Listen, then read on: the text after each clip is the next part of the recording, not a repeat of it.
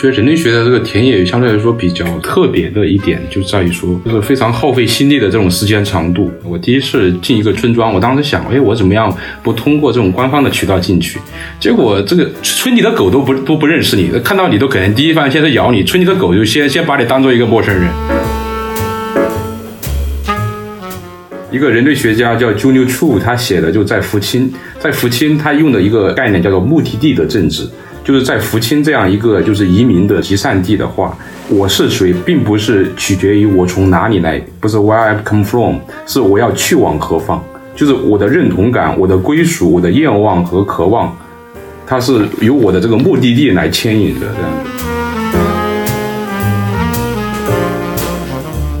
虽然移民当中有各种各样的人，来自不同地方的人，来自不同阶段的人，他可能会有不同的特点，但我会觉得他们应该是同一个整体，他们都是需要打破现在系统的人。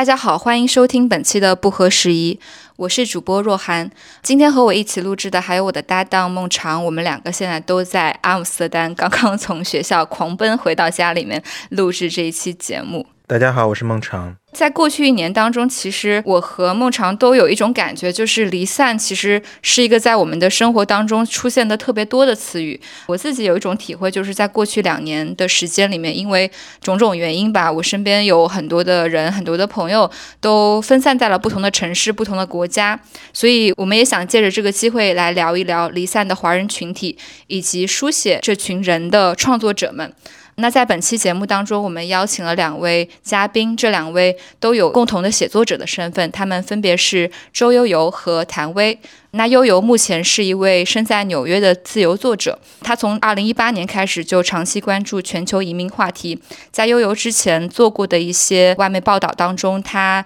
有报道过美国大学利用移民政策空袭做留学生生意牟利的稿件，也有写过美国旅游签证是怎么样对低收入的国家产生歧视等等。那悠悠自己本身其实像我和孟尝一样，也是去国离乡当中的一员，非常欢迎悠悠今天来到我们节目。大家好，不合时宜的观众好。对，欢迎悠悠。那另外一位写作者是谭威，谭威是一位跨国移民的人类学研究者，他长期关注，尤其是非洲地区的离散群体的境遇。我觉得谭威老师的研究非常有价值一点，是在大家都在谈论全球化以及全球化下的精英这样一个议题的时候，他非常关注草根全球化的趋势，以及在这个背景下小人物的命运。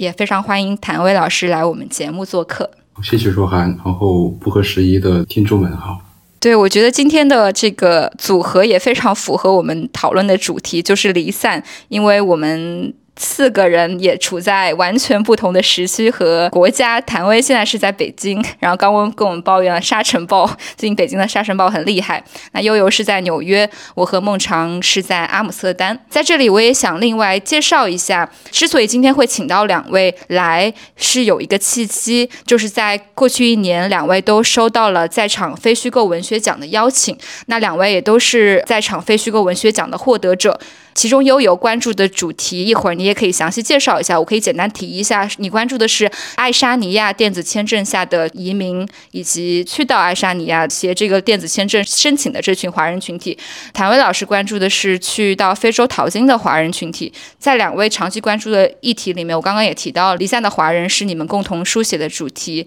那在场文学奖呢，其实就是一个倡导，不管是在战争或者是冲突现场，那现场只有很少一部分人能抵达。那像悠悠。游和谭威这样的创作者，他们能够对某一个具体的议题有长期的关注和理解，也有强烈的动力去记录、讲述这其中的故事，并且有能力展示一个议题非常复杂的面向，对于我们当下的时代来说是非常有意义的。那在场文学奖马上也要启动他们新一季的报名，所以如果在听众当中有兴趣去从事非虚构写作，或者是你在过去几年里对某一个议题有长期的关注，也非常欢迎大。家报名，我们也会把非虚构文学奖的链接放在我们的 show notes 里面。今天我们很高兴把二位请到一起，其实来聊这个题。我想问一下，在场的这个六月份截止的第三季的奖金，它对于这个非虚构创作者的支持是可以帮助你完成这个整个项目的，对吧？就是它大体上是能够 cover 写作项目的吗？我们这一季的话是一等奖是七千美金，二等奖是五千美金，三等奖是两千美金。但是最少就一个人，如果你被他选中的话，会拿到两千美金。我当时是因为是从纽约去的爱沙尼亚，然后整个支出可能会超过两千美金一点，但是他确实帮我 cover 了大部分的我需要的钱。我觉得这个问题非常的现实哈，但是其实我是挺开心看到有像在场这样子的华语机构在提供类似的奖学金的，因为过去两年我在欧洲一个很强烈的感受就是，其实欧洲这边有非常多的文化基金可以支持在地的。创作者，或者是以英语为母语的写作者去创作不同的议题，不管是移民还是气候。但是我很少看到能够支持华语写作者的这种专项的基金，因为有时候创作者需要的就是那么一些最基础的 financial 的 support 和一个能够。支持彼此去去进行创作的社群。那言归正传哈，就是我刚刚在介绍的环节，其实也提到了两位这次创作的一些主题。嗯，我在这里也想请你们两位分别的分享一下吧，你们创作的主题以及就是每个人创作的主题都可能和自己的经历以及研究兴趣有关系。所以我也想请你们分享一下，你们当时是怎么样想到这个主题的，以及它跟你自己的可能生命经历会有怎么样的关联。我之前做这个题目，其实它算一个就是未遂的一个非洲研究。其实因为之前已经去了埃塞俄比亚，想去埃塞俄比亚一间工厂里面做一个，可能大概一年左右的民族志，讲这个工厂的中国管理者和当地员工的这样的一个日常的这种相遇呀，他们的这种不同的工作文化和劳动伦理之间的这种碰撞，相对来说是一个比较经典的这样的一个民主制的这样的一个做法。但是因为疫情的话，就是没有办法去海外做这种民主制，所以我就关注到，就是我们在这个呃华南的一个县城，然后有这样的一批来自于这种乡土社会或者甚至底层社会的这样的人，他们这个在非洲，特别是西非，它有大规模的一个跨国流动和这样迁徙过程，然后他们主要从事的是比较独特的一种行业，就是说采金业。而这种采金业，其实对于当地的这种财富观念，对于当地人的这种道德的这种想象，和对于一个世界的这种理解，其实发生了一个很大的这样的一个联动作用吧。所以我当时想，就是说，从一个小地方出发来讲，我们这样一批这个出生于这样的一个乡里底层社会的人，他们怎么样去外面去讨生活，然后他们这样讨生活回来的财富，他们怎么样去使用。去理解，然后去转化成呃，他们认为是一个比较好的丈量自己的有出息、有本事的这样的一个财富的象征性的东西。我后来想，就是说我做这个研究，与自己的经历有什么关系的话，就是我从小其实就是生活在一个小地方的，在长江边的一个码头的地方，然后你可以看到很多有码头的这种工人，有时候在这个乡镇里也会时不时的出现乡村巡游的马戏团。身患精神疾患的这样的，我我们当地话叫做疯子，他们在这个各个小镇里面游荡这样子，所以说小人物和和这种小地方可能构成了我自己的一个一个成长经历的一个底色。然后从研究的兴趣上来讲的话，我觉得对于这样的一个充满流动性，然后他们在不同的地域、不同的国度的这种迁徙的话，我觉得一直是我的关注点之一。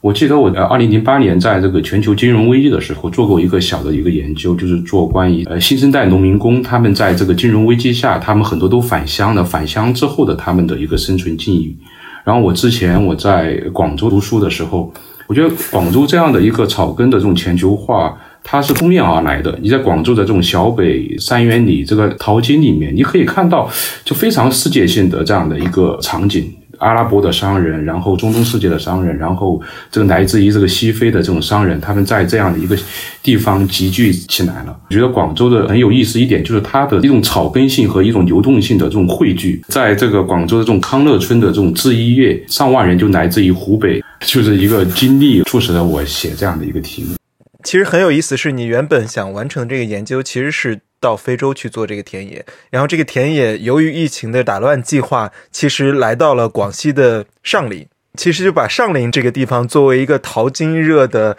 我看你在文章中写到说，上林他们有一个宣传的一个口号，叫说这个世界上有金矿的地方就有我们上林人的身影。对，它这个是一一幅当地的黄金协会制作的一个世界地图，就是说它这个有小红旗插满的这种地方，比如说这个撒哈拉以南的非洲地带，特别是集中在西非，然后还东南亚、中亚，包括现在的南美洲，都有他们这种淘金人的足迹。他们说，就有阳光的地方就有中国人，有金子的地方就有我们上年人。是是，里面有大量的细节，我们待会儿可以再进入。刚才我们聊到谭威的这篇作品，其实是这个系列了很长，因为有上下两篇，就我也花了很长时间进行阅读，就是讲黄金海岸这个中非跨国的这个掘金者，呃，里面有非常多生动的细节和小人物的悲欢吧。大家都在谈论全球化一个精致的或人才的资本的全球化，但是其实这些劳工的全球流动也非常值得关注。里面很多细节，我像在读马尔克斯的《美洲记录》一样，因为那个语境和情境是陌生的，对我来说，我印象非常深刻。你描写那个巨大的淘金船，就感觉像外星飞船一样停在那里。而且这个淘金船最后的命运是被当地的村民就像肢解一般，就是全部把它给肢解掉，然后当做废铜烂铁给卖掉了。所以其实还是蛮魔幻现实的。就在九十年代，它是基本上是当时中国这个最大的淘金船之一。军队实验都是你讲的，就是像一个外星一样的一个飞船来到这样的一个山脚下这样的。你们在说的时候，我又找到了谭维写的这个淘金船，我要不要读一段？我觉得写的非常好，因为我也印象非常深刻。他说：“这艘魔幻现实般的淘金船，犹如外星飞船突然降临在大明山脚下，又突然剧烈的夭折死亡。他那犹如黄金般的铠甲被拆卸成一根根、一条条的废铜烂铁，被愤怒的村民当作废品贱卖。”而它如猛兽般的身躯被肢解的只剩下光秃秃的骨架，昔日梦幻般的黄金之城变成枯枝败叶的荒凉废墟，就感觉写的印象深刻。对我感觉我自己的经验和唐薇老师的有一点像，因为这个题目我写的是。去爱沙尼亚申请数字居民的中国人，这个题目它也是基于我自己的研究和我自己的个人经历。我其实挺早就到美国来读书，我是二零一零年到美国来读书的。然后我来的时候是一个学生嘛，我学的是新闻，然后毕业之后就一直在媒体做。我自己的身份的话，也经历了一个国际学生到一个外来务工者，也不算外来务工，就是这边的话，他们会说你是 skilled labor 嘛，技术劳工。很长的时间，包括到现在，其实对于在美国的我来说。我也不算是一个美国人，那我还是一个离散在美国的华人。我自己在做很多新闻报道的时候，也关注很多全球移民，包括在美国的移民问题。我自己做的是数据新闻，所以我也会很多时候通过数据的角度来做这些报道。之前若涵提到，就是我是从二零一八年开始更关注，就基本上。大部分的报道我做的都是跟美国移民和全球移民有关的内容。那个时候就对这个话题有了更深刻的了解。然后在疫情的时候，我之前供职的媒体它有一个裁员，我就被裁了。然后那正好给了我一个机会去学校读书。然后那个时候我就想要去把这个我自己一直在报道的移民问题方面的知识再学习一下。然后我就去学校专门研究了一下国籍和公民是如何被设计和。使用的来更深刻的了解这个话题。我的研究生论文就是国籍的未来形态，因为当时从我的报道到我的研究就可以看到，citizenship 作为一个概念，它是已经诞生了很多很多年。然后近些年来说，谁可以拥有国籍，国家如何给予公民国籍，这个事情已经在慢慢的发生变化。那它以后可能会成为一个什么样的形态？这是我当时探讨的话题。然后当时我在探讨这个话题的时候呢，爱沙尼亚的 e-residency program 就是我们现在文章里面叫数字居民的项目，是一四年底开始的。然后到一八年的时候，就有很多很多媒体报道。我当时在做新闻的时候也关注过它。我当时觉得很有趣的一点就是，这个项目有很多中国人申请，人数是排在全球第五名的，然后前四名都是欧洲国家。那爱沙尼亚它是一个欧洲国家，基本上很多会去。申请的人他本身就是已经是欧盟的居民，他们就对爱沙尼亚比较了解，然后他们也有实际的意义去申请这个项目。但对中国人来说，他们很多人都不知道爱沙尼亚在哪里。刚刚悠悠提到 citizenship 这个词，我就想到你之前文章里写过一段话，特别打动我。因为你当时提到说，爱沙尼亚的这个数字居民项目，它其实。给你提供了一种可能性，就是一种理想的世界秩序的可能性。那在这个世界秩序当中，国别的边界其实不再是主权国家的统治工具，而是一种可交易、流动、依靠技术以及享有共同愿景的一个身份。这个愿景其实，在我们之前聊那个 Web Three 的节目里面，做区块链的朋友也会经常谈到，但。我觉得在现实的生活中，这样子的愿景对很多普通人来说，依然是一个挺遥不可及的事情。包括我现在也面临即将要毕业，然后这个身份的问题，所以我觉得 citizenship 第一次在我的生活当中也变得非常的可感，非常的具体，然后意味着我作为一个移民，我要在当地生活，可能我就要以一个劳动力的身份进入到当地的市场，而且我要 fit into 当地的这个就业市场的需求，我才能可能拿到这样的 citizenship。所以我觉得在你的文章中，其实提供了大家对于公民身份的另外一种想象，以及它是不是必须要跟主权国家去绑定，包括。另外一个很有意思的点就是，你提到那个爱沙尼亚的人不是很相信的自己的政府，所以他们觉得用技术的手段可以去防止政府对普通的民众作恶。我觉得这个也很有意思，因为其实数字威权在我们最近的研究当中也提了很多嘛，就是它好像。对于一个威权国家来说，和或者是对于一个民主国家来说，技术的发展是完全相反的两个面向。在爱沙尼亚，可能大家觉得这是一个技术进步的象征，它象征着民主，象征着希望，象征着主权在民。但是在一个威权的地方，可能大家会更多的讨论它的控制、它的威胁。嗯，所以我觉得当时你提到这个点，让我觉得非常有趣。就这个可以聊的实在太多。对，爱沙尼亚这个数字居民啊，一百欧。说来，其实你说一百欧，说来也不贵，并不是一个高不可及的。当我们聊到马耳他。等等一些希腊等等一些地方所谓的投资移民的时候，这个价格并没有产生一个区隔。但是有意思的是，谁真正需要这个东西产生了区隔？比如说，对于绝大多数人来说，你可能一百欧可能成为一个注册一个爱沙尼亚的数字居民，你不知道怎么使用它。所以说，刚才若涵也提到说，Web 三。以及我们看到悠悠的文章里也提到，其实很多是区块链和 Web 三的从业者觉得数字居民的这个身份其实很有用，因为你可以在爱沙尼亚注册公司啊，注册地址，其实它成为了一种资本，它其实本质上仍然是资本的全球化的一个流动，只是产生了一个新的需求和变形而已。这个其实跟谭威做的这个研究形成了一个很有意思的就是。真正的全球化资本和人才流动的不同面向，一面是人们跨越重重的阻隔，然后深入危险甚至不法之地，然后去出卖自己的劳动力，把自己放置到危险的情境中去追求一个暴富的财富的梦想，或只是生存的一个一个需求。另一面是人们需要在全球化的帮助下进行移动，寻求新的身份、新的处置和安放自己资产的。更安全的方式，爱沙尼亚提供了一个飞地，这个飞地不在任何政府现存世界政府的监控体系之下，当然它仍然是要受爱沙尼亚的法律和金融体系的限制，但是它好像成了一块飞地。这两个人群或者这两种需求造成的全球移动是非常有趣的。悠悠，我有一个问题，是因为这个签证在二零一四年出来，因为我相信刚出来的时候，就像你在文章中提到说，大家就像一百欧。来去行使自己的一个信仰、一个理想主义、一个对于新的公民权、新的国籍的一个想象。那么，在这将近十年的实践过去之后，你觉得这样一种想象有没有产生变化？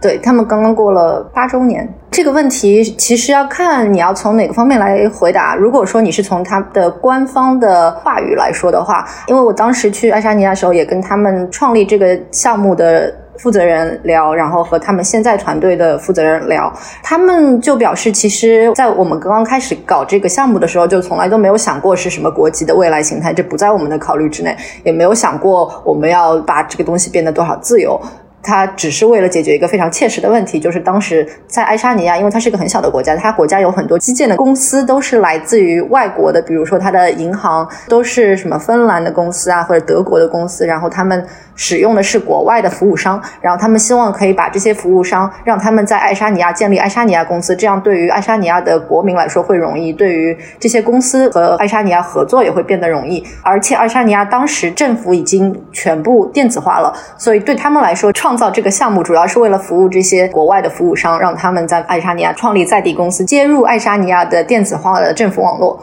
这是他们最开始的一个目的，但是他们做出来这个项目之后呢，他们就说我们想把这个 e-residency 这个项目做成一个初创公司，然后我们先做的是一个 MVP，我们做一个最小的 minimum viable product。呃，然后根据这个再迭代，他们就试了不同的 messaging，看哪一个 messaging 可以给他们得到最多的客户，来让他们成为数字居民。怎么样可以招商引资，可以让更多的外国人来爱沙尼亚开爱沙尼亚的公司？当时在一五年的时候，这个非常好的全球化的愿景是他们的其中的一个 messaging。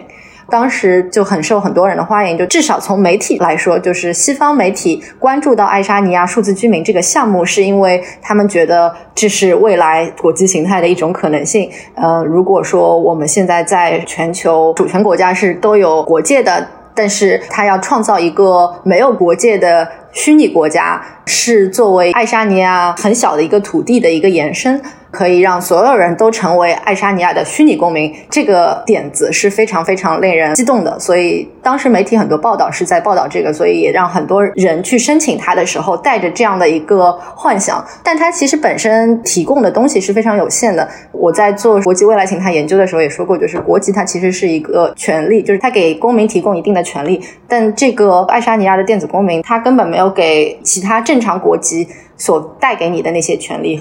像我文章里说的，我觉得想要申请、想要成为电子居民的动机都是很不一样的。就有些人，特别对于很多做呃 Web 三的人来说，他就是想要去找地方放钱，或者他想要一个海外的身份。但也有很多人是更理想化的，他们是真的觉得爱沙尼亚的这个电子化的政府、科技治国这些东西都是他们能够看到的未来。他们觉得数字居民虽然现在不在那里，但是他是在往那个方向走，所以他们是。投资了这一个愿景。对，刚刚其实牧场有介绍到，你们两位书写的对象很不一样。我感觉悠游的对象更像是中产润学，或者是这个数字货币的热衷者。那谭威老师的对象其实很有趣，是关注的是全球化背景下小人物的命运和浮沉。所以我也想借着这个契机问一问，像这几年兴起的，比如说中国的大国叙事、全球化的流动背景，以及我我们经常提到的世界主义，对你们笔下人物来说有什么区别？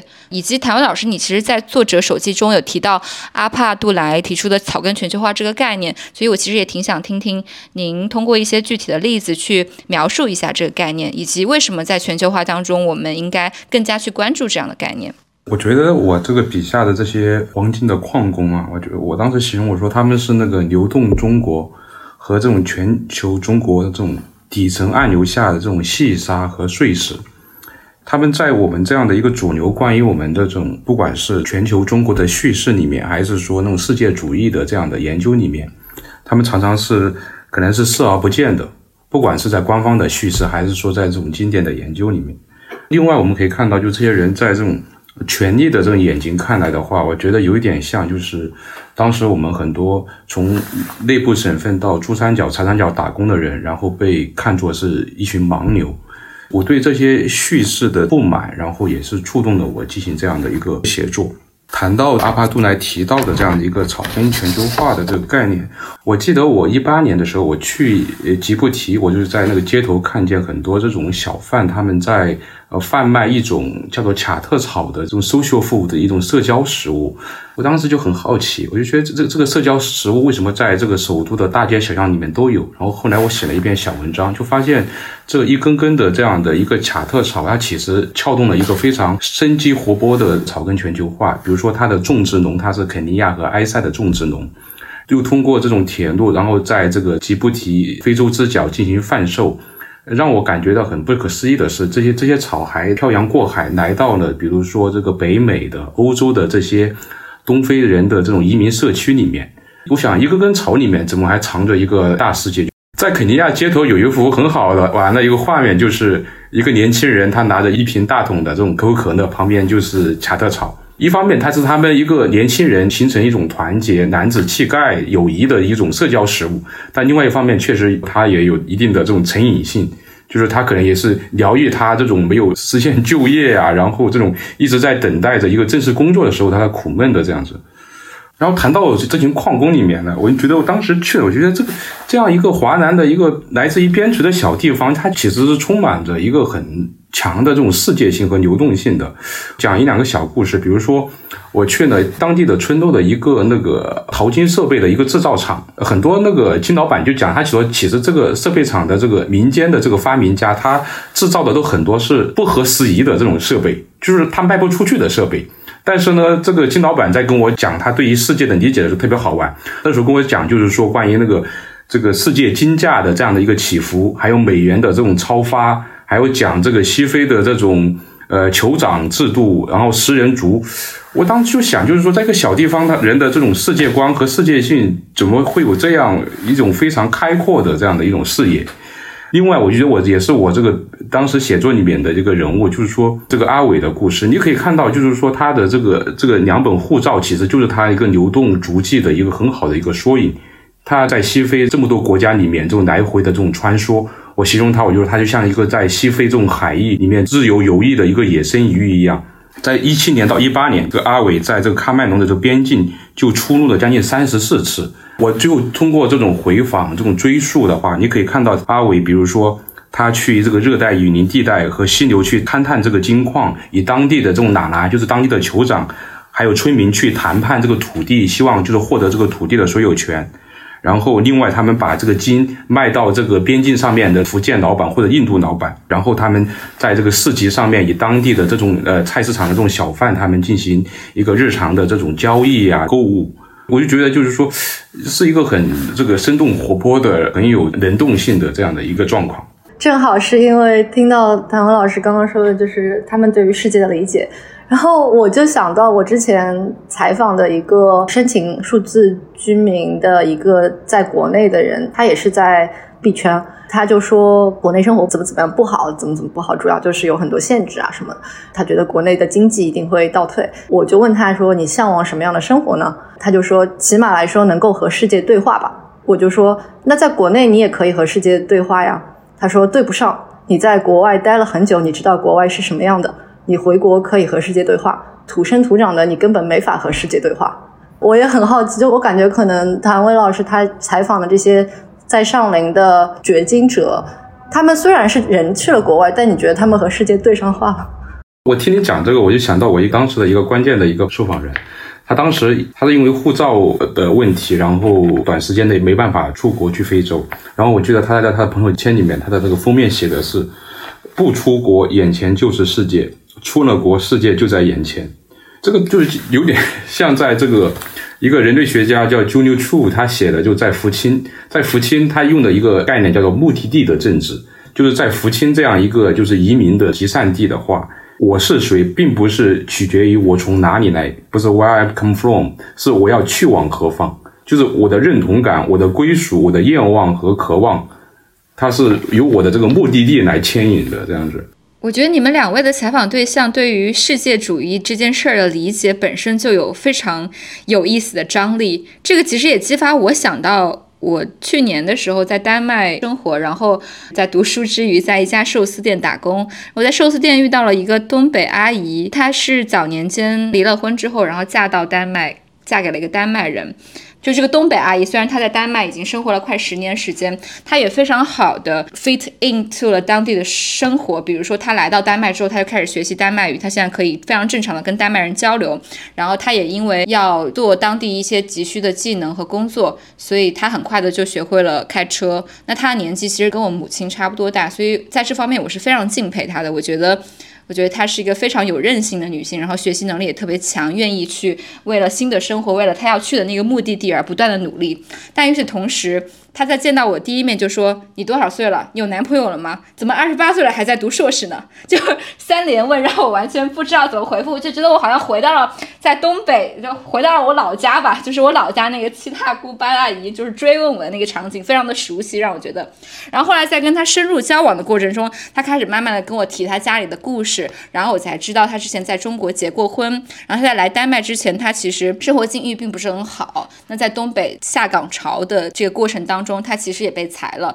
所以他后来很长一段时间在国内的工作就是卖泡菜。但是他来丹麦之后，因为丹麦其实对于你是一个在写字楼里工作的人，还是一个劳动工作者，这个待遇差别并不会特别大，所以他在过去十年间。攒了很多的钱，他跟我说他攒了一百万，但最后他用这一百万干嘛呢？就是给他的儿子，在国内的儿子买了一套新房的首付，付了新房的首付。所以你可以看到。他虽然已经是一个在丹麦拥有丹麦的身份的华人群体，但同时他的所有的思维方式也好，生活理念也好，还是非常非常传统的中国思维的。我就在他身上看到了这样一种又有一些世界主义，但同时又有一些中国的传统思维的，在他一个人身上体现的张力。但可能我也觉得跟谭维老师所书写的那种走向世界的小人物的。际遇和他命运的沉浮也是有关系的。一方面，他身上有很可贵的品质，但与此同时，我也觉得他是一个非常典型的东亚女儿，一生都在被这样子的东亚的传统的观念所束缚。我觉得若涵讲的，我想到我我之前看了两个故事，一个就是一个记者写的，就是这个场景也特别有意思。他写的就是在金沙萨，然后他去采访一个第一次走出国门的一个福清的一个中年女性。然后她在这个金沙萨这个贫民窟里面开了一个小的超市，这很好玩。两个中国人对话里面，他们居然要请一个福清的年轻人做翻译，因为这个是这个福清的女性第一次走出国门，然后她也不太会说普通话，她是用福清话跟她的同乡进行交流，也不会法语。但是你很难想象，就是她第一次走出国门，然后去了金沙萨一个贫民窟里面，然后看了一个小卖部，满足这个当地人还有我们去的这种当地的华人的一个日常的一个所需。第二个就是我看那个何伟写的这个关于这个在这个上埃及地区的来自于这个浙江的这个两个卖这个情趣内衣的这个小贩的故事，那也很好玩。就是说，一方面他们在这个最保守的地区里面，他们这个卖这样的一个非常独特的这种小商品，你可以很难想象，他们也是从这个浙江这样的一个农村里面走出国门。你想他们是形成怎样的一个分销的网络，然后跟当地人他们也讲的一个独特的这种内衣的这种语言。所以，所以我就觉得他这样的一些非常场景的话，就是可能让我们重新来理解这样的一个全球化，理解这种小文物的这种非常不一样的这种世界的图景。其实，中国人的全球化流动，包括华人移民史，从这个专业领域来说，这个议题是被过度研究，还是说其实仍然缺乏足够的研究？我个人觉得，第一是，我关注的这种中非的这种相遇的这种场景，它是一个比较新生的一个事物。虽然是说华人在非洲的迁徙史的历史很长，但是当代的这种中非的那种相遇，特别是来自于比如说民间的私人资本，来自于这种普通的打工人的这样的微观的底层的这种视角的话，在之前的这种移民研究里面是相对的忽视的，特别是男男这种流动的这种重视。第一个，这是一个方向上面的，大家开始关注男男流动。第二个，我觉得有一种比较好的这种方式，就是说，它从人类学角度讲，它处理一个更加细腻的这种微观的相异过程，包括他们的这种情感之间的语言的这种杂烩，还有包括工作伦理的这种碰撞、道德观念的这样的一个冲突，特别是金钱观念上面的这种不一样，我觉得它展现的是更细腻的相应的一个场景。我觉得这是现在移民研究的一个比较好的一个方向。另外，我看到就是说，我很喜欢的一个研究者 Darrison，中文名字叫戴梦涵，他是做埃塞俄比亚的这个基础建设的这个中国的工人。我觉得他很好一点，就是说他不仅研究这群工人在非洲里面集体的生活，他们的这样的一个劳动的这种这种关系和资本的这种关系，他还回来到中国这边做研究，就是说他看他是从怎样的一个社会、怎样的一个家庭里面长大的。他们为什么要选择去非洲去打工去做这样的基建工人？就是他把中国的这样的一种因素和这种非洲的这样的东西结合起来，来展开一种我觉得更加具有洞察力和思考深度的一种民族志的这种作品。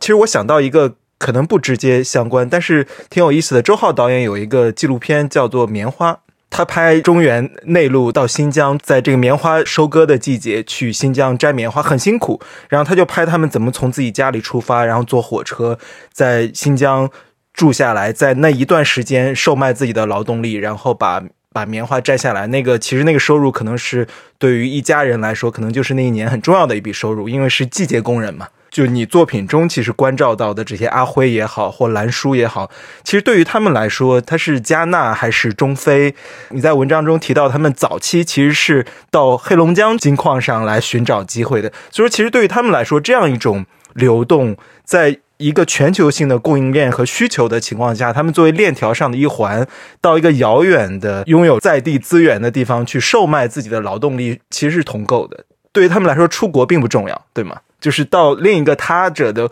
环境并不重要。我觉得孟尝说特别好，就是你讲到这种他们这种呃采棉的这种工人，其实就跟我笔下的这些上林的矿工，他们在九十年代，他们就像疫情情，就是说往北去再往南归的大雁一样，他们每年大概就是清明以后，他们去那黑龙江、去内蒙、去青海、去新疆采这种沙金。其实它有一个非常丰富的这种跨区域的这样的一个流动的迁徙的这样的一个历史。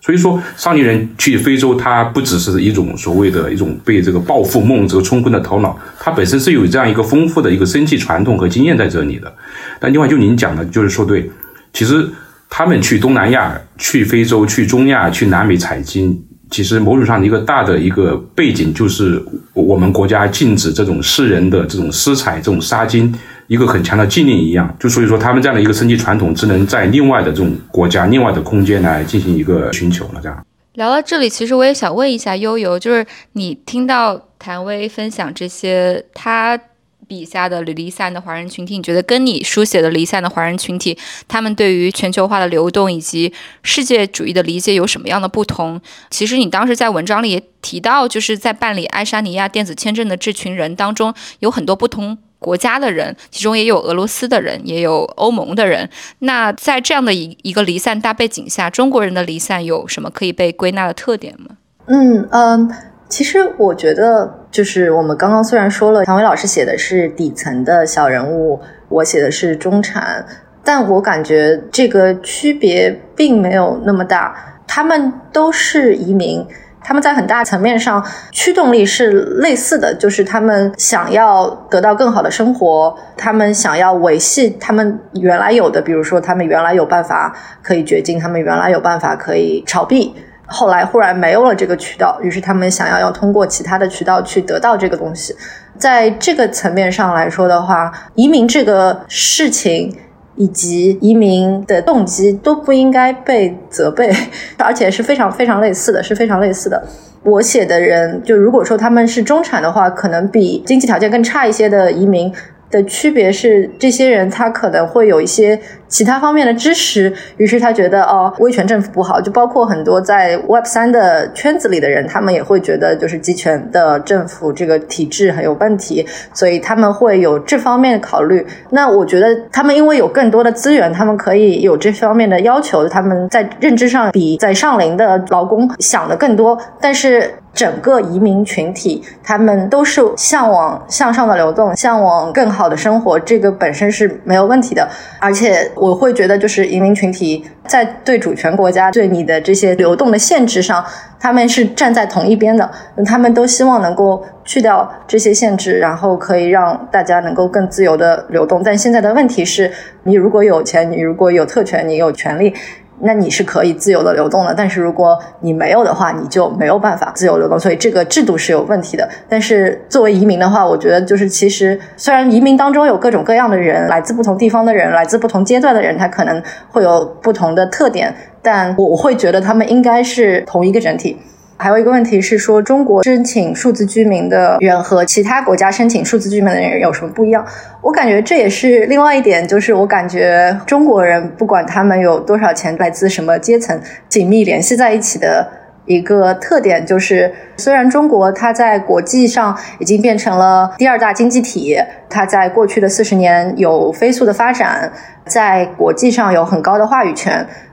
但是它在。政治上以及在全球流动上是一直处于一个巨大的弱势的，就是中国护照和其他国家的护照相比，你可以去的国家非常有限。中国国家不承认双重国籍，那对于在国外的移民来说，他不可以同时拥有两个国籍。中国政府在对国籍的管理上是非常严格的，然后包括在这一次疫情，疫情也可以看到，就是非洲的务工人员他没有办法回国，国内的人也没有办法去非洲。这不光是对务工人员，对国际学生也是这样，对在国外的技术劳工也是这样，他们都会有没有办法回中国的这个问题。而且这不是说像比如说我是一个德国人，我在美国。那美国政府说，我们现在要禁止你们出国，禁止流动。但是我要回德国，我是国人，那我是可以回去的。那对中国来说的话，你是中国人，你更不能回来了啊！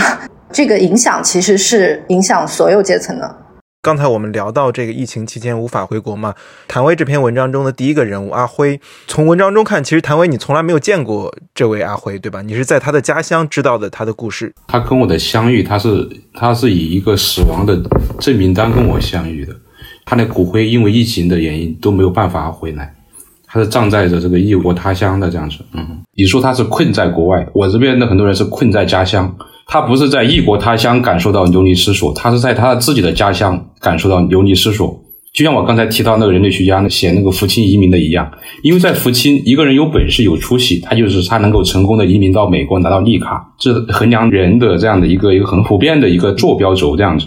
在上林也是类似的这种情况，就是很多这种矿工，很多这种金老板，他们要不就是说他们的这种生计来源主要是依靠在这种海外的这样的这种采金业，要不就是说有很多这种资本通过这种民间集资的，然后在那边有这种机器设备、矿地这样子。但是因为当时的疫情的这样的原因的话，他们没有办法出去，签证也没办法通过，所以说他们在家乡，我当时讲就说他们是一种非常痛苦的这种无所事事的状态，来把这个时间给杀死。他们就是整天的，可能就是说跟朋友一起去去喝酒，然后然后天天去钓鱼，然后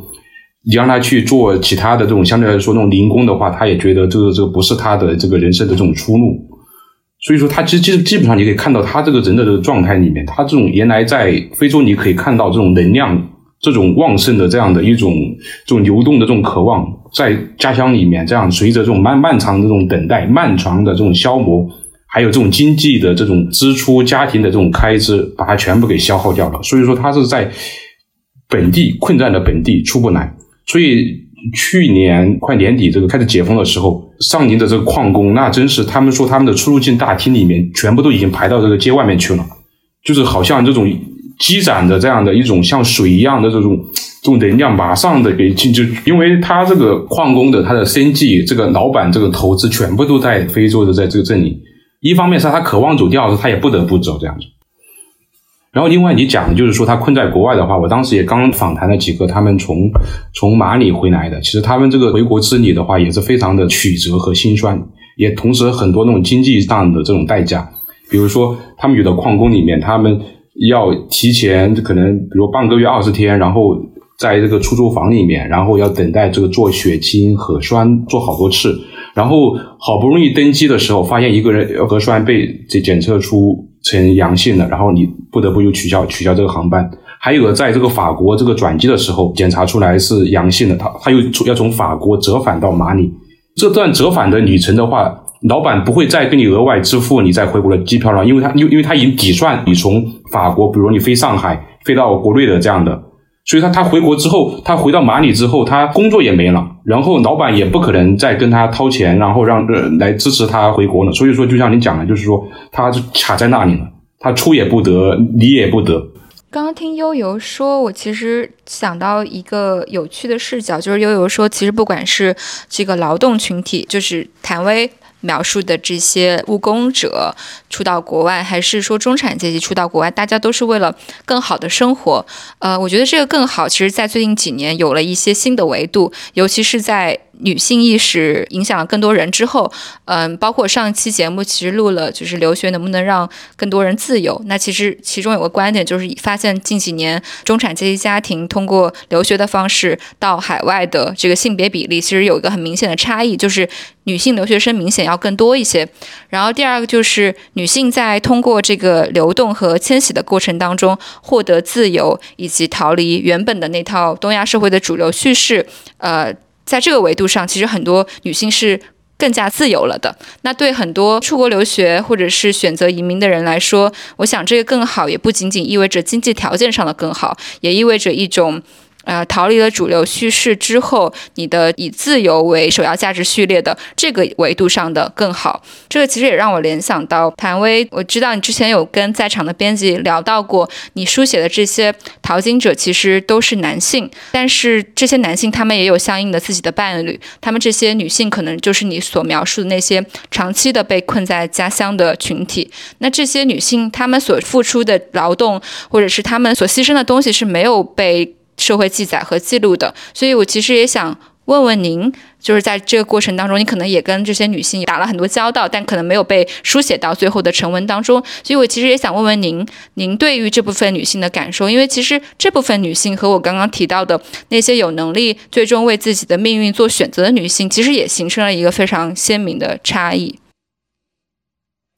我觉得若若涵问了一个特别好的一个问题，就是我当时其实在这个自己的这个研究论文里面，其实有关注，就是说我我的研究对象虽然是这个以男性的矿工为主的这样的一个一个一个群体，但是你可以看到他们这种高度灵活的，在这个南方南部南方世界这种游走的游走的那种代价，是以这个在家庭理性里面他们的这种不流动为代价的。就像项彪他写这个呃这个印度的这种 IT 的这种这种工程师。他们的代价是可能就是说嫁对这这这这种嫁妆这种这种社会的再生生产的这样的一个成本，这种流动的女性的话，她有什么样的一个特点呢？比如说，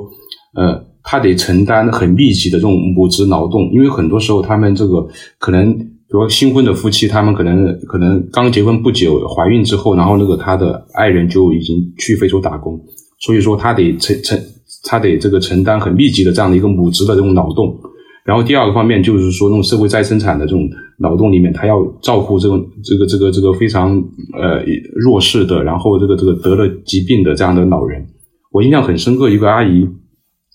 然后她的爱人，然后她的爱人，她的丈夫在这个这个尼日利亚那边这个做做淘金的这样的一个打工的工作，然后很不稳定，她就跟我。哭诉就是说，那个她要承，她一方面要承担照顾这个丈夫的两个老人，一个他是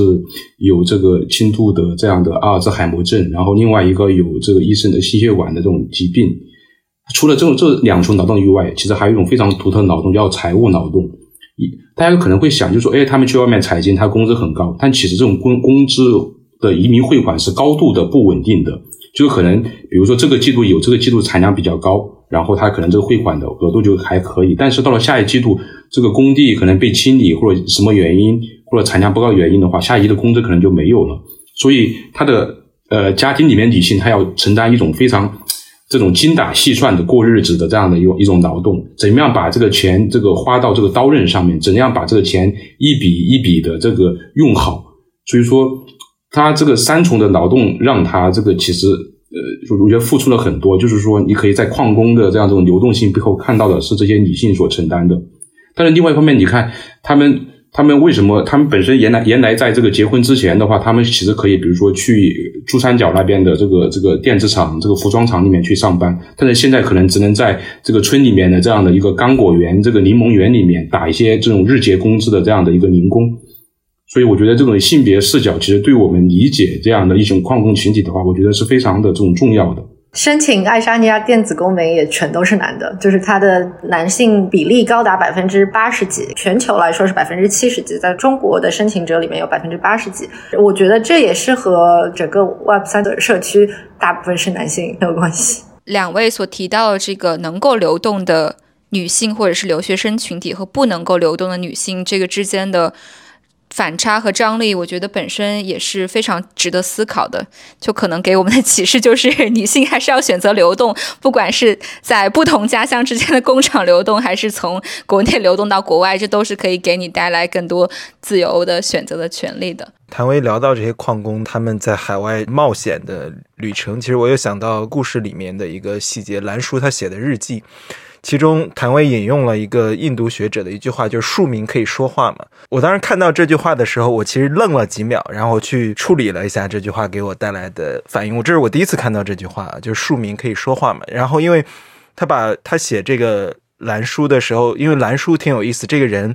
他写了一百多天的日记，他在非洲淘金的，他写日记回到回到自己的住处之后，并且写的特别生动，特别好。我看了。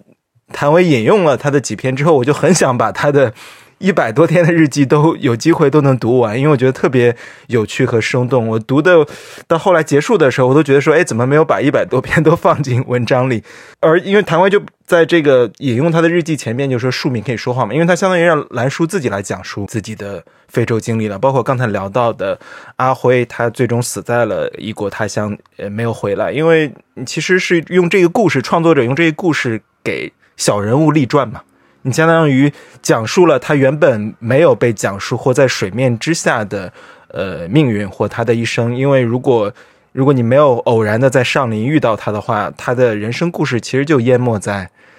淹没在这茫茫的从上林到非洲的航路上了。没有人没有人知晓他的姓名和故事。我觉得这是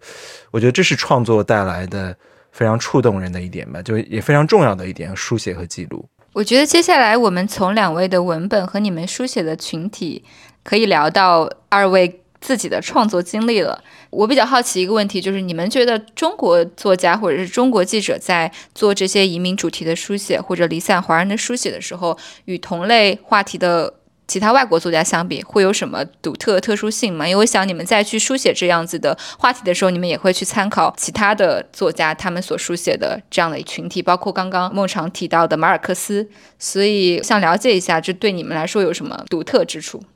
我自己因为一直做移民报道，然后有写过美国的移民，不是中国人的移民。呃，然后也写过一些印度人，然后有很多是学生。我自己感觉就是，当我在写他们的故事的时候，我觉得我和他们还是有隔阂的。我只是在写一个普通的新闻报道。但是当我自己，包括我在采访申请数字居民的俄罗斯人，还有意大利人，还有德国人，就我感觉我只是在了解这个项目。但是当我到爱沙尼亚之后，我自己去采访了许多中国人。我就觉得在跟他们聊天的时候，我自己能够从他们身上看到我自己，然后我也能够从他们身上看到和我自己不一样的东西，所以我感觉这个体验是非常非常难得的。从我自己的经历出发的话，我就会觉得，当我能够看到我自己，同时我又能够看到他者的时候，我写出来的东西是和我自己纯粹的写一篇新闻报道，讲别人的故事。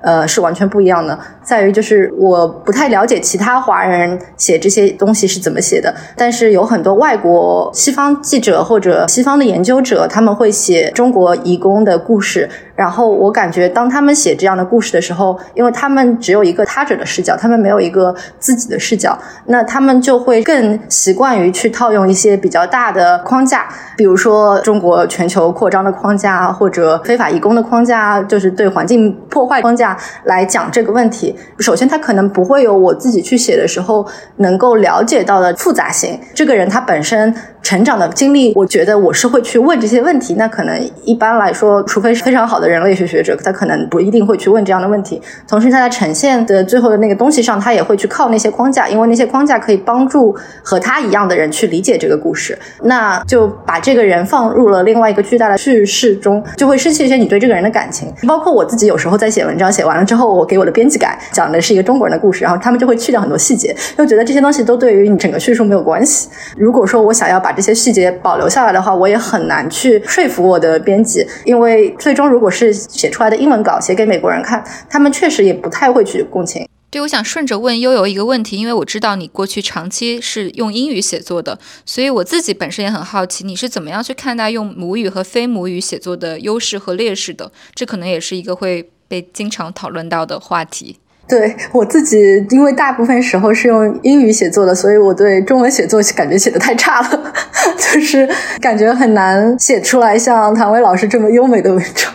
还有其他的获奖者，我觉得很多人他们在描写上，我就觉得哇栩栩如生。我可能是因为先。写了英文的报道模式，我觉得英文的你要写一篇报道的文章，它是非常有格式的，就你可以训练自己学会这个格式，然后你写出来就是八九不离十，就它还挺好的。我觉得那个模式就特别好用，所以我在写中文的时候，有时候也会觉得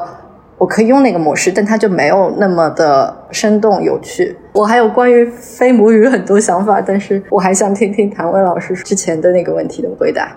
对，就是当时通过这种非虚构的这种方式来进行写作的时候，其实在这个《上林淘金》里面，它其实也是一个非常热议的一个主题，大家写作的这个主题。当时总结了一下，我说当时在这个围绕这个上林这个淘金者，它有五种比较主流的一个叙事，就是第一种就是来自于这种权力之眼的这样的一种书写。就是说会把它当做一种盲流，呃，然后呢，还有这种西方一些媒体的意识形态的这个有色眼镜，他们会觉得他这个是一个新殖民和新帝国的一个先锋队和一个拓荒者的一个角色，当时这种高度一个批判性的。然后第三个就是猎奇的眼睛，就是会把这些所谓的暴富的故事、黄金这个房子，把它作为一个他者化、非常奇观化的这样的一种描写。还有一种就是这种发展的叙事，就是在很多这种经济学家看来的话，这样的一种小规模的采矿，他们是要被淘汰的，是落后的。最后是一种就是绿色环境的这样的一种伦理，就是说他这认为他这个破坏都可持持续的。我觉得他每一种叙事站在他们的这种位置和角度上，就都有他的这种他的他的合理性。但是呢，我觉得我不满意的地方就是说。他始终没有看到这个人的这个境况的这样的一种复杂性和那个故事的这种颗粒和层次，你没办法想象，就是说他去倾听一个来自于一个普通的采矿者他的一个日记的一个书写，你也没办法想象他为一个已经在异国他乡死亡的人来写一个类似于这种墓志铭的这样的一个小的传记。所以，所以我当时想，就是说要反叛这样的一个主流的叙事，来通过这种讲故事的，来寻找这种被压抑、被静默的这样的这种人的这种本身的这种生命的这种叙事来看待。第二个呢，就是说。作为一个中国的一个书写者的话，就是说我们研究这个问题，当然我们的自觉和我们的意识是什么？就是说，我记得就是当时好像是我不知道是确定是是 BBC 的一个记者，他们当时也做了这样的一个报道，他们就是跟当地的矿业部门开着这个直升机，然后从那个上宁的这边在加纳的矿地里面飞过，然后就回来报道，就是说你这个是污染我们的环境、污染我们的河流的。就他这样凝视的这样的眼光，是一种鸟瞰式的这种眼光。你看不到，其实，在这个这个丛林地带，他们这个上林矿工与当地的工人，以这种酋长之间更加这种缠结的这样的一个联系，是亲密的，当然也是紧张的。另外，我一想就是说，我记得我当时没有完成这个非洲研究，我很我很懊恼，心心情非常的这种失望。就说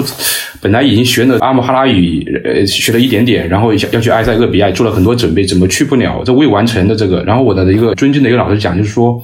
你现在这样的一个搁浅的时候，就是其实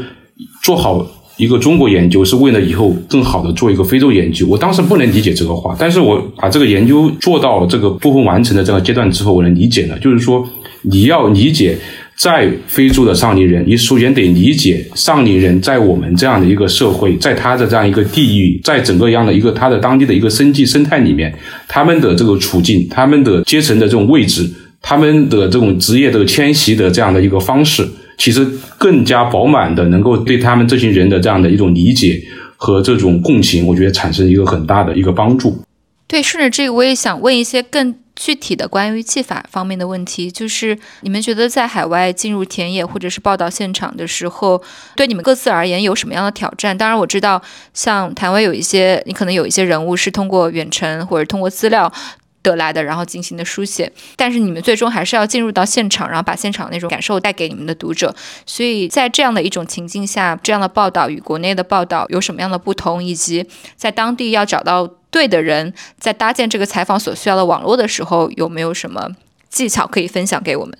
我自己是从纽约去了爱沙尼亚嘛，然后。我当时也没有很多钱，当时计划的就是可能去那边一到两周，那就意味着其实我需要在去之前做大部分的准备工作。当时对于申请爱沙尼亚电子居民的这些人的采访是在去之前都做了的，然后到了那边之后，我当然也在继续和他们聊，因为很多他们都没有去过爱沙尼亚，所以我就会给他们发一些我看到的东西，然后他们当时的官员怎么跟我讲的，然后得到一些他们的反馈。因为我之前做了大部分的采访，我就觉得哦，就哪怕那边没有给我太多的信息，这个文章大概有六七成也有了。去那边的时候，我大概去了十天，到那。边我最需要约好的就是和他们当时的那些政府官员的见面，然后这些我就是在去之前都约了。我在那边之前采访过的爱沙尼亚的电子居民，到那边了之后约了跟他们见面，然后跟他们聊，然后跟他们聊的时候又认识了当地的人，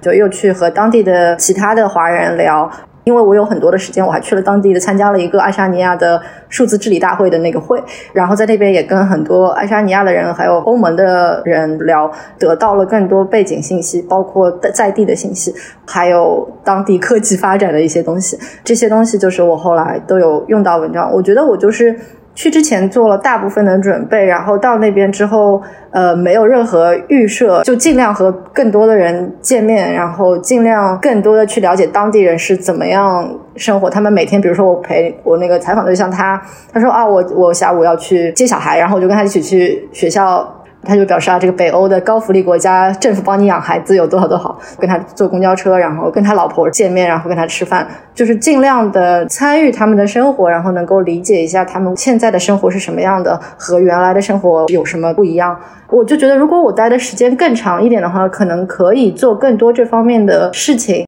我觉得人类学的这个田野相对来说比较特别的一点，就在于说，就是非常耗费心力的这种时间长度。在这种长时间里的话，有足够的这种时间和空间，让你在当地编织自己的这种关系的网络，然后形成跟你的这种田野报道人的这样的一个信任关系。当我自己个人的这个田野经历的话，其实开始的时候，我觉得会有一种急切感，就是说想有效力的完成我的研究。但是我觉得当头一棒的话，就在于说很多的拒绝。有很多的这种不理解，然后我记得有一次田野初期的这样的一个早上，我约了二十位的这个受访对象，结果没有一个答应我的。我当时觉得很无助，很很绝望，觉得这个应该怎么样进展下去？我觉得这种挫败感在田野里面是一个非常普遍的这样的一种状态。然后后来，我觉得要放弃一些你对一些题目的这种设计感或者那种目标感，我是怎么样放弃呢？就是说，我想我说先我先不先去做我的研究，我先想象我在当地的这样的一个社会里面，我怎么样去交朋友，怎么样去处关系。然后我可以举一个我跟一个非常重要的一个关键报道人的相处方式，他是一个相对来说比较成功的一个金老板，然后当时从喀麦隆回来，然后就装自己的别墅，然后我天天就跟他去去别墅里面去扛这个涂料呀，然后去当半个这种帮工呀，然后跟他这个参谋设计呀，然后这个完了之后了，然后他再再跟他一起去清明节的时候去祭祖，他们的祖先都葬在山里面，然后站在不同的地方。那真的是非常的，是体力劳动，也是精神劳动。然后后面又又是跟着他去回村里面，跟他的这些工人，跟他的这个村里面的人去吃当时非常不敢吃的狗肉啊，然后喝酒呀，然后还包括去这个夜场里面跟他们这个去玩啊，然后去去看他们的怎么样来消费啊，这样子。我觉得，哎，慢慢慢慢的之后，他他对我的这样的一个人，他也慢慢的有熟悉，也慢慢的产生的一种，我觉得好感和信任吧。我这个报道人，其实在之前，其实我也有时候也会这种旁敲侧击的问一些，但是其实都不讲。一直在我快离开的前一个礼拜，有一天我们这个。这个相约一起喝茶，然后他把他基本上从初中开始辍学来进行采金，从本地草的东北采金，然后再到再到非洲的这些一个个人的生命史，很完完整整的来讲述了。我觉得这可能就是我自己相对来说的一个一个田野的这样的一个一个经历。当然，我觉得每个人的田野都可能没有什么方法论的这种这种借鉴意义，都是非常特别的这样子。这个挺像拍纪录片的，对吧？就我也也听到一些纪录片导演有提到说，你要想拍到很好的素材，先跟那个当地的村民生活一个月，或甚甚至有生活两三个月到半年之久的，然后最终才能获得你的采访对象或者拍摄对象的信任，可以更加深入的进入他们的生活。你说太对了，我第一次进一个村庄，我当时想，哎，我怎么样不通过这种官方的渠道进去？结果这个。村里的狗都不都不认识你，看到你都可能第一反应先是咬你。村里的狗就先先把你当做一个陌生人，然后 然后你再去了之后呢，这个村长村民也就把你看作是那类似于这种陌生人，或者是诈骗犯，然后这种坑蒙拐骗的人。当时我来自于湖北，然后刚好这个病毒所谓的他们想象的发源地，然后对我这个携带病毒又有一种恐惧感。所以说，这个遭遇了这个身心灵的这种三重的这种伤害，所以，所以这种时时间感呢，然后慢慢的让村民对你熟悉，知道这个人不是什么坏人，不会做什么这个缺德事儿，我觉得这还是蛮重要的。沿着这个呃写作技法这方面继续聊下去，就是因为你们两位描述的都是身边的普通人或者是小人物，那你们觉得对于非虚构写作来说，有没有一些？写作技巧是可以被学习的，能够让大家再去书写这些小人物的时候，让他们更加饱满和生动。因为我自己其实有时候在采访的时候也会遇到类似的问题，就是你怎么样让你笔下你身边遇到这个人，让读者也能感受到他的那种多重的面相。呃，我觉得刚刚谭威提到了一个很重要的点，就是你首先。得在真实的接触当中获得很多信息，能够让他自己的生活先在你面前立起来，你可能才能把这个信息传递给你的读者。那除了这个之外，你们觉得还有什么别的技巧吗？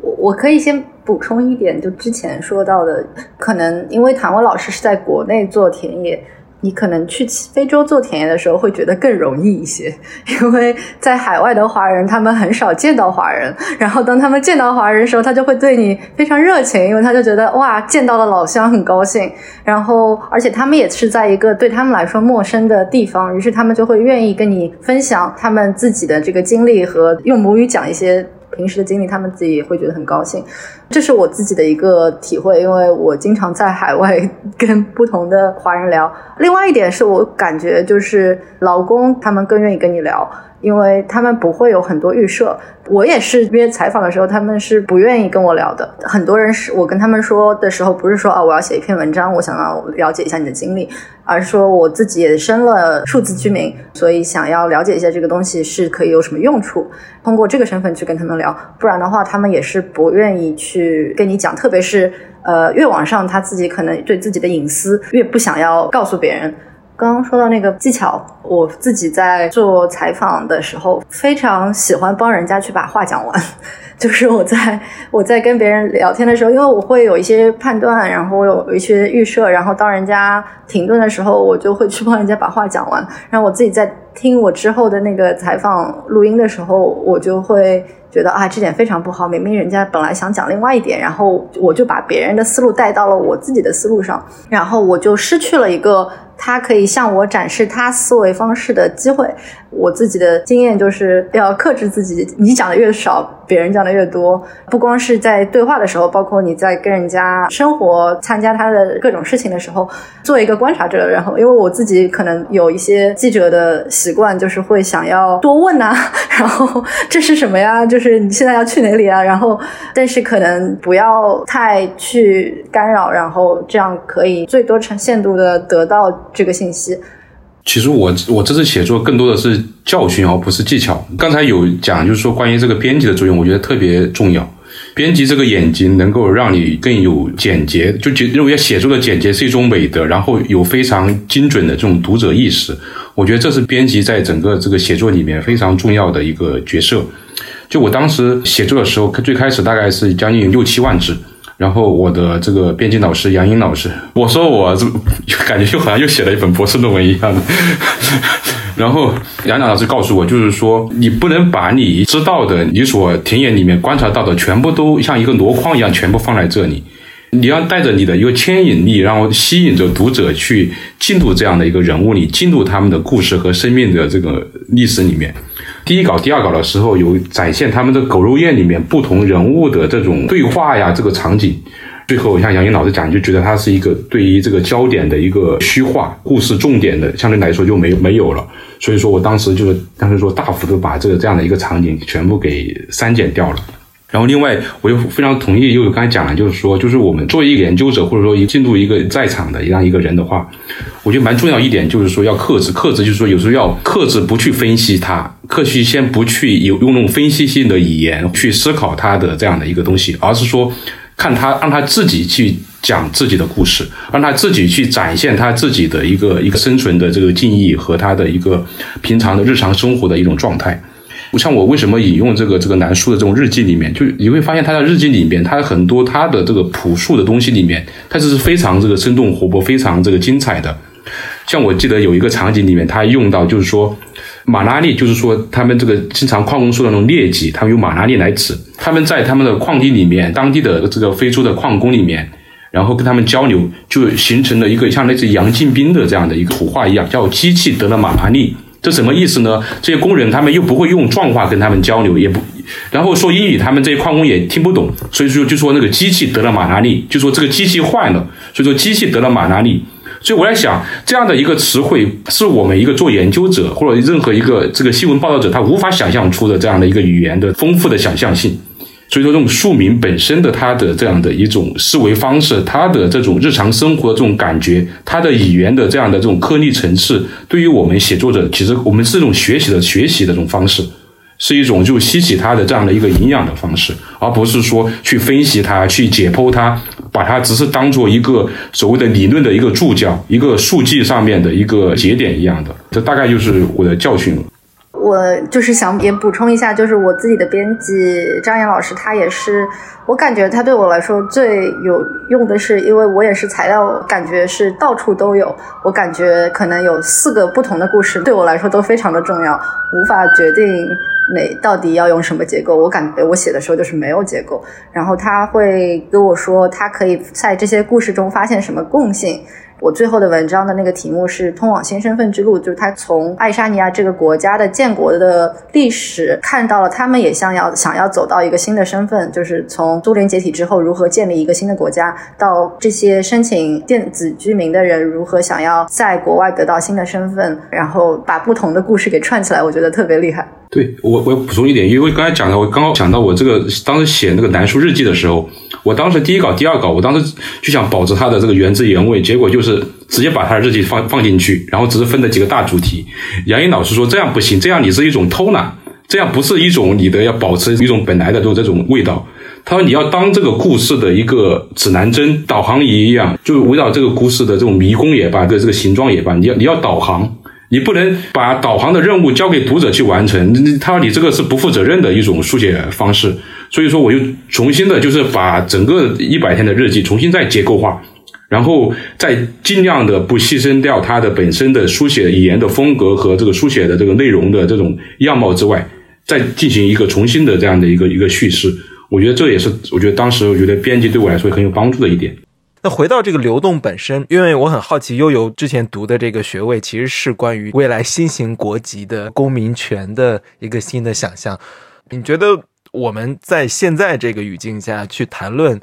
新的国籍或公民权，想象新的国籍形态是可能的吗？就是你的研究和观察中，你看到我们能看到哪些新的可能性呢？嗯，这个问题 非常好，因为这也是我就是想继续做研究的一个方向。我自己感觉，其实包括现在俄乌战争、全球变暖、疫情，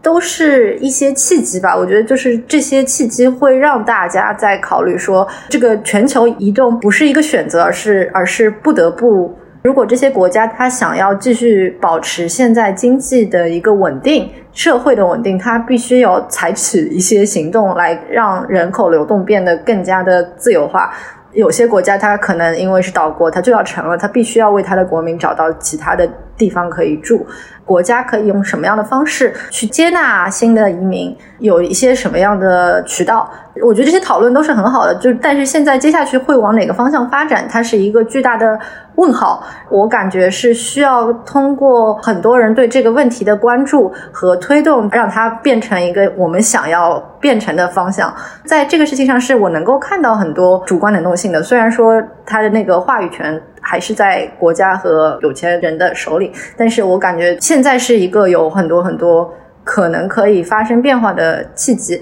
我自己非常关心的另外一个点也是，技术发展之后会把这个渠道变成一个什么样？比如说爱沙尼亚的电子居民，它是一个模式，但它非常非常的有限。然后欧洲欧盟的话，现在也在讨论说要要有一个。Digital wallet 就它把这个欧盟的这个护照变成一个根据你生物采集之后做的一个 digital wallet，这样可以让全欧盟都在一个通过就手机上的 APP 啊什么可以移动，就他们都有这些方面对未来的这个讨论。我觉得移动本身是好的，然后移动本身也是应该被鼓励的。当然，它会造成很多的问题，最大更大的问题是你要如何解决这些。移动之后会产生的问题，我觉得移民群体应该是一个整体，他们都是需要打破现在系统的人。